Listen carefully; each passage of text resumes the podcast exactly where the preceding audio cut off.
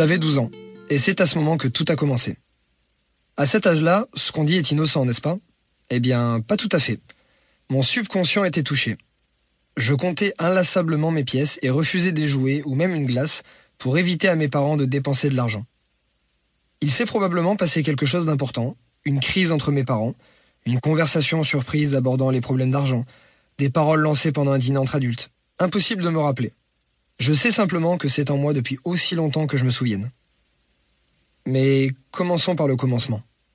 Je suis né en 1991 dans une petite commune proche de Nice, dans le sud de la France.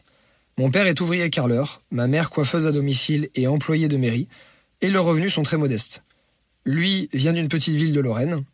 Il fut malheureusement orphelin très tôt et son enfance fut plutôt difficile.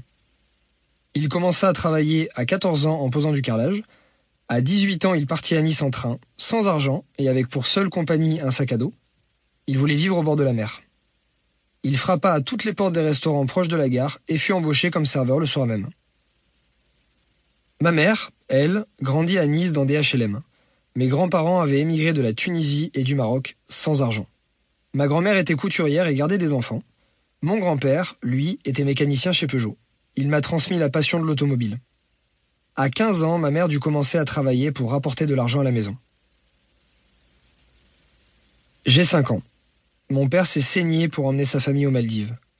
Adolescent, alors qu'il était élevé par des personnes ne lui voulant pas forcément que du bien, il rêvait pour s'évader.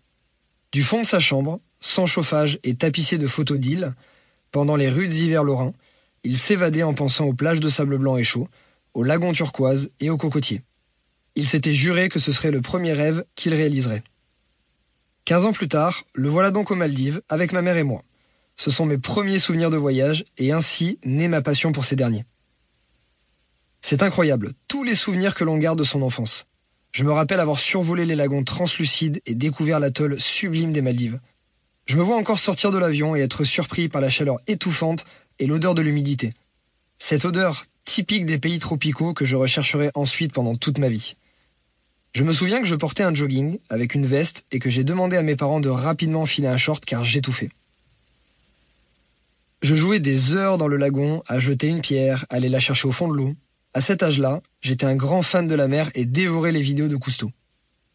Il m'arrivait même d'aller me coucher avec masque et palme, donnant du fil à retordre à mes parents pour me les faire enlever. Je me remémore une pêche de nuit et un requin qui avait mordu la moitié d'un poisson que je venais de pêcher. Je me souviens de tout. Ces souvenirs me marqueront à jamais et feront de moi le passionné de la mer et de voyage que je suis aujourd'hui. À 13 ans, je suis timide, un peu gros, avec des bagues, et je manque cruellement de confiance en moi. Heureusement que je suis bon à l'école.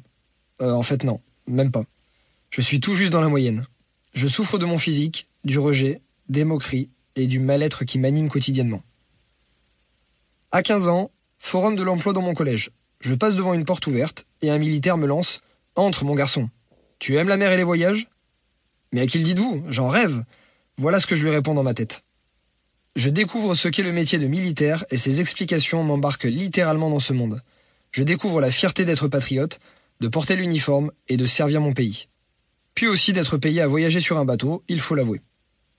Il me parle d'un métier qui m'intéresse, météorologue océanographe. Ça me plaît, ça sera donc mon futur métier. Il me faut maintenant décrocher un bac scientifique, mais la conseillère d'orientation en décide autrement. Christopher, au vu de votre niveau, je pense qu'une filière professionnelle serait plus adaptée. Que diriez-vous d'un CAP ou d'un BEP Hmm, vous me condamnez donc à reproduire le schéma social que j'ai à la maison. Ça ne me dit rien, je préfère l'océan. À 16 ans, je passe tant bien que mal en filière générale au lycée. Je découvre les sports de combat et notamment la self-défense avec un professeur issu d'une brigade de police nationale. Je perds du poids et prends confiance en moi. Mais je me rends compte que le métier de météorologue océanographe, un peu trop plan-plan, ne sera pas pour moi. Prenant goût au sport de combat, au dépassement de soi et à la fixation d'objectifs, je réadapte mon plan de carrière.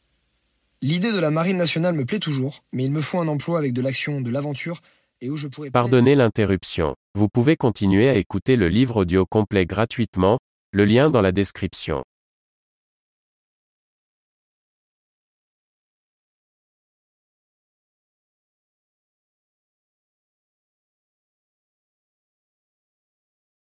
Pardonnez l'interruption. Vous pouvez continuer à écouter le livre audio complet gratuitement, le lien dans la description.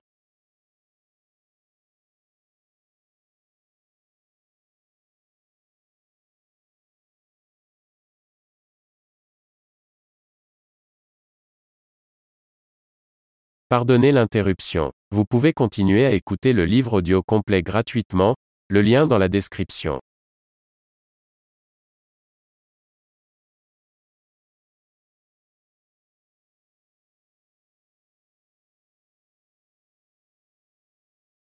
Pardonnez l'interruption. Vous pouvez continuer à écouter le livre audio complet gratuitement, le lien dans la description.